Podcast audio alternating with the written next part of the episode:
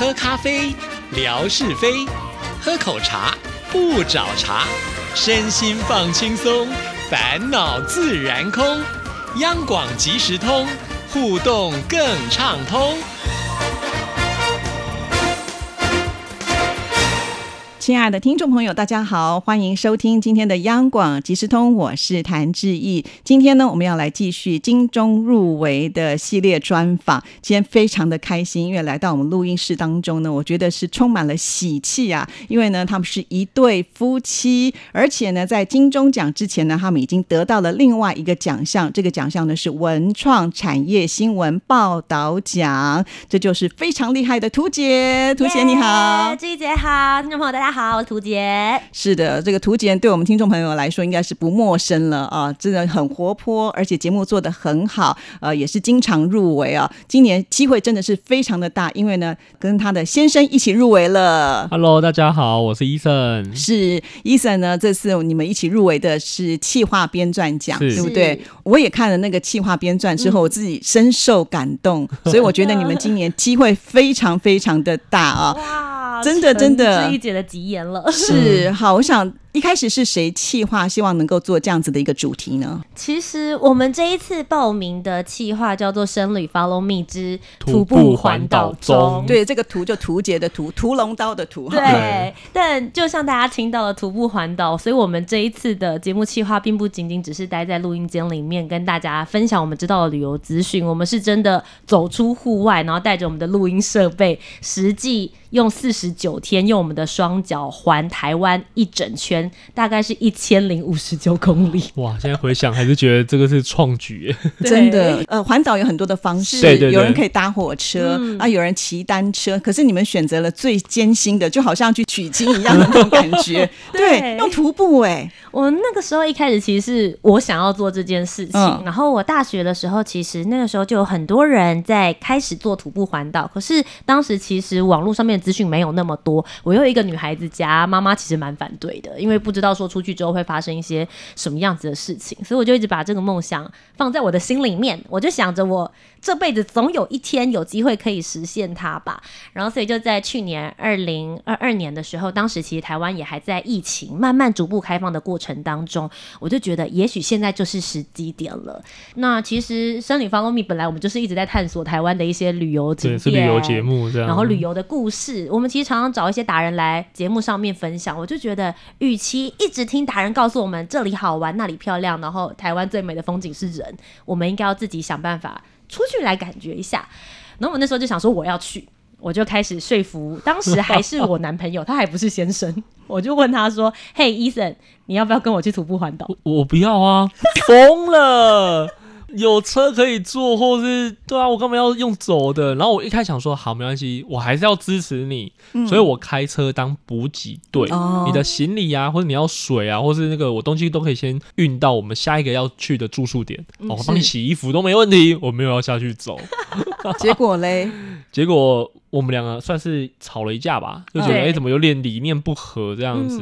然后吵完之后呢，我就冷静了一下，想说好，我陪你走。哇，对啊，我。展现我的诚意啦，这样子。所以以前都没有锻炼过，因为你要走这么多天，其实那个体力上的负荷是非常重要的。你们都没有认真说，我们两个真的没有锻炼，两只骂鸡去走的。对，但我们其实是有先测试一下自己到底能不能够长距离走这么久。然后我们测试的方法也非常旅游节目主持人，就是我们去参加了白沙屯妈祖进香。哦，是哦。对，我们在二零二一年的时候，是我们第一次去走白沙屯妈祖进香。那时候就已经想要去做徒步环岛这件事，但不确定自己有没有办法徒步走这么长。所以我就想说，哎，这件事情是台湾很大的宗教盛。正式，同时它也符合我刚刚说一天可能要走三十公里到四十公里的长度，不然我就去试试看。而且这么多人跟我一起走，应该不会危险了吧？嗯，对，所以我们两个就想说好去。其实那时候给我蛮大的信心诶，我觉得哎，好像可以哦。那时候其实就是一股盲涌，哎，就会觉得说这么多人都走在路上了，然后有这么多大哥大姐啊，然后有甚至很小的，我们有看过那种六七岁他自己走哦，爸爸妈妈没有抱他，也没有推推车，我就觉得他们都可以走得完那我们应该也可以，所以那算是我们锻炼的小小契机，就是我们知道说，其实徒步环岛这件事情最重要的不是体力，而是耐力。你有没有那个哦毅力，然后你有没有那个恒心，想要做完这件事？虽然听起来一千零五十九公里很长，就像我们做金钟节目也一样，就是你想要做一件事情，你就是每天做一些，慢慢的做，然后持续努力，而且不间断的话，你就可以达到那个目标。哇，真的好了不起！因为我光听就觉得发毛，可是你们俩居然能够完成呢、而且要走七七四十九天，这个日子也是你们选好的吗？其实没有哎、就刚好走回来是那个时间点。我。们只有定出发日是去年的四月一号，愚愚人节。还想说，哎、今天就跟大家发布说我们要去徒步环岛啊，真的不行的，这愚人节气话啦的。是小红啊，这个想法真的是很天马行空哈。但是呢，你们却完成了这个任务。重点重点在这边要跟听众朋友说，这里面还有一个很浪漫的故事。因为呢，他们说如果就是能够完成这个壮举的话呢，就可以走到户政事务所去登记结婚，是这样吗？对，其实我们那时候刚刚医生有提到，我们他一起走的原因是因为我们大吵了一架。那因为在我们去徒步环岛之前，我们就发现其实我们真的生活。蛮累蛮辛苦的，我们都花了很多时间在工作上，没有花很多时间在跟彼此可以好好沟通，所以我们才想说，好走的路程这么久，一天大概要走八到十个小时，就只有你跟我走在这一条路上，就算有路人来陪你聊天，也只是过客而已。嗯我们有更多的时间可以知道彼此的价值观，对某件事情的看法，我们没有交流过的故事，然后甚至是我们也可以讨论节目里面的企划跟内容，这其实是一个很好的深度交流的时刻。然后我们那时候其实没有给自己太大的设限，我们只有说，假设我们走完之后已经这么深入了解彼此了。那我们就可以决定到底我们是不是适合彼此能够走向未来的人了吧？对，所以我们没有说一定走完就要结婚，我们是逆时钟走，我们先从台北，然后就走西部，接着到东部。其实我们大概是在花莲左右的时候，嗯我们就再一次跟彼此确认说，怎么样？你要娶我吗？结果你的回答哇，我都已经付出这么长时间了，陪你走路了，聊那么多天，结婚不付成本了，对是不是？对，给他结一下吧。对，哦所以我们就在花莲那边就决定说，好，对那我们决定要结婚了，所以我们那个时候才开始计划说，那我们走到终点站之后，我们就会邀请我们的亲朋好友，大家一起陪我们走到户政事务所，就是我们徒步哇环岛的最后一站。好浪漫哦！不过这中间真的是有风险，假设真的是吵到没有办法解决的时候，也有可能会分手。哎，你有没有想过这样的我们？其实走的前几天，每天都吵架，没没有夸张，是真的。因为一开始走的时候，其实脚就很痛，嗯然后又很累，累还身体还没有习惯那个长期徒步的这个心酸，这样，然后每天就就耐心也变差了，所以聊天聊一点聊一聊之后就，就很容易起冲突这样子。嗯，但我们之后也慢慢找到说，如果真的起冲突了，我们该如何去应对？嗯比如说，我就会觉得，好，那我先冷静一下，好，你走你的，我走我的，稍微冷静一下之后，再好好聊说，诶，我们冲突的原因是什么？会不会真的只是因为彼此心情太差而已？还是说真的是遇到什么症结点，嗯好好去把它解开，那就好。是那也是我们徒步环岛刚刚有讲到一个过程，就是沟通，嗯对，不只是徒步。然后认识台湾，彼此的沟通也是一个很重要的环节。嗯哼，我觉得其实我们是学会怎么样子来吵架，因为很多人说你们是不是在过完这个过程当中，你们就很了解彼此，你们就再也不会吵架。我觉得不是，我们只是找到了怎么样子吵架跟怎么样好好和好的方法。嗯，对，这个很重要。嗯对，一般来讲，可能大家在吵架的地方就已经打结了，对就没有办法恢复。但是你们现在就知道吵完架之后如何去冷静。嗯那我很好奇，就是冷静完都是谁先去跟对方说话？大概九成是我吧。可是你要图杰愿意接受，如果他还在气头上，所以你应该是很容易去抓那个点吧？嗯，第一个他来得快去得快啦，哦对，这是一个这是一个我觉得算还算好沟通的地方，嗯对啊。然后第二个其实就冷静下来，好好讨论事情，其实我觉得双方都可以接受这样。是是，嗯好，那你们这一次呢，透过像这样子一种方式呢，来做这个编撰计划，我觉得重点是什么？能够呈现出来？你觉得能够入围的最大的亮点是什么？哇，我们写了很多字。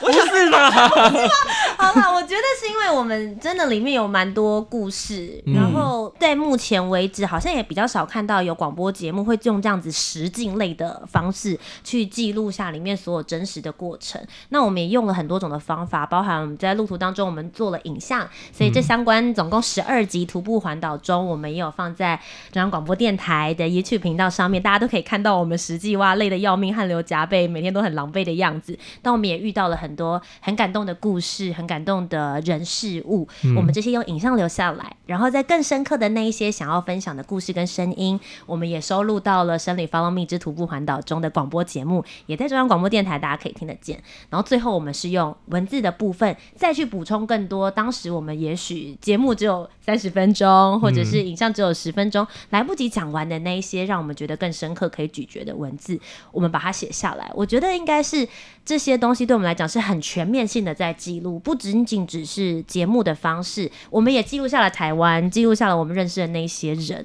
它其实也是我们生命当中的一个过程，所以我觉得是那一个生命很动人的时刻，也许打动了评审吧。对，因为我在看这个企划的时候呢，我也发现有一段就是你去找这个阿公阿妈的那个、嗯啊，我就觉得好感人，你要不要跟听众朋友分享一下？我们其实那时候一直在想，徒步环岛中这个企划，除了单纯走路之外，我们想要在每个地方也赋予一些新的意义。那我觉得走台湾这件事情对我们来说蛮像寻根的，嗯，所以我是高雄人，然后那时候就想说，哇，我如果可以跟我阿嬷说，哦，阿嬷。我为台北行来催你，我们从台北走来找你，他一定会想说：“公孙哦，怎么会有我明明有车可以搭，对啊，明明有车可以搭，可是我就觉得说，哎、这对我来说是一个蛮有意义的事情。再加上因为疫情的关系，所以其实我们已经有将近两年多没有回去扫墓了。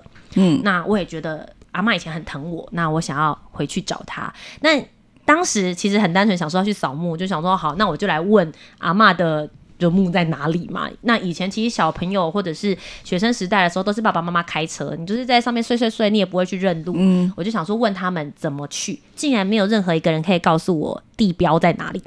哦，因为可能要到当地，他们才能知道怎么走，对对不对？对老一辈认路就就是这个扛棒右转，这个哪个店左转，但我们走路是用 Google Map，没有人知道地址跟详细在哪里哦这样。是是是，所以你就要自不断的想办法去找。对我们就是前一天晚上的时候，就先问舅舅，问他说：“哎、要怎么去？”他真的很有趣，他就跟我们讲说：“你搭那个船到渡船头旗津，下船之后呢，接着你就先往右转，右转之后你往前直走会看到天后宫，接着看到邮局，你再往右转这。就是老一辈的 GPS。对对对对对你没有办法可以告诉我是，比如说附近有什么店家，或者是他的正确地址在哪里吗？没有他说我也不知道，我就是这样子走呢。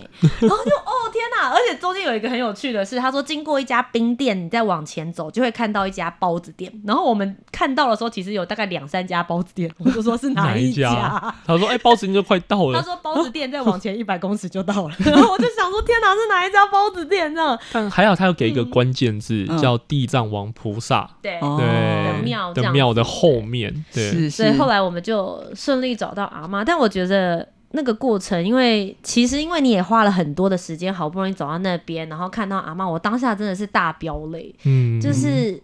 呃，很多跟阿嬷之间的那个回忆，然后可能也因为我们用这样慢慢行走的方式，在这个过程里面，我就跟医生聊到很多以前我跟阿嬷相处的那些回忆跟嗯，过程。其实平常在生活很繁忙的时候，你没有时间去回味那一些嗯点滴。可是因为一路跟他走，然后一路讲的时候，我觉得那种。回忆整个涌上心头，到看到阿嬷的墓，她的骨灰坛，那当下的时候，我觉得瞬间真的就是觉得哇，好想念，好想念那个感觉。真的，连我们就是在看的人，或者是听到这个节目的人，我相信他也一样呢，就是掉进在那个时空当中。就像我们刚刚前面一开始就提到，这个人情味对我们来讲，这次像整个计划当中，它也是一个重点，对不对嗯啊？好，那这一次呢，你们这个节目呢，我觉得这么的成功啊，希望最后一里路就是呢，哦要站上金钟的。颁奖台，站上那个凸台去拿那个奖项哦因为我觉得对你们来讲，刚好就算是一个最完美的的。终点，真的真的，你们应该也有一些计划吧？以你这么有点子的人，我们在呃交出企划编撰类还不知道有入围之前的时候，我们就在那边想说，那我们就要背着这个背包，象征这个路程继续延伸到嗯广播金钟的舞台上面。然后也因为我们刚刚有提到嘛，徒步环岛结束之后，我们就去登记结婚对，所以我们想说，哎、我们其实没有办婚礼，不如就把这个现场当做大型的婚礼现场，新郎新娘致辞的感觉。好好好好，太赞了，这超级有爆点哦。对，我们说我们要在门口发喜糖啊。这样子会增加我们这一年的金钟奖的收看率，因为呢哇实在太有趣了。对今天的新闻就让我们包了，希望评审可以好好青睐我们，好不好？没错没错哈，在这边祝福你们美梦成真，希望到时候能够在金钟的舞台上吃到你们的喜糖。好，谢谢，好，谢谢你们，祝福，拜拜，拜拜。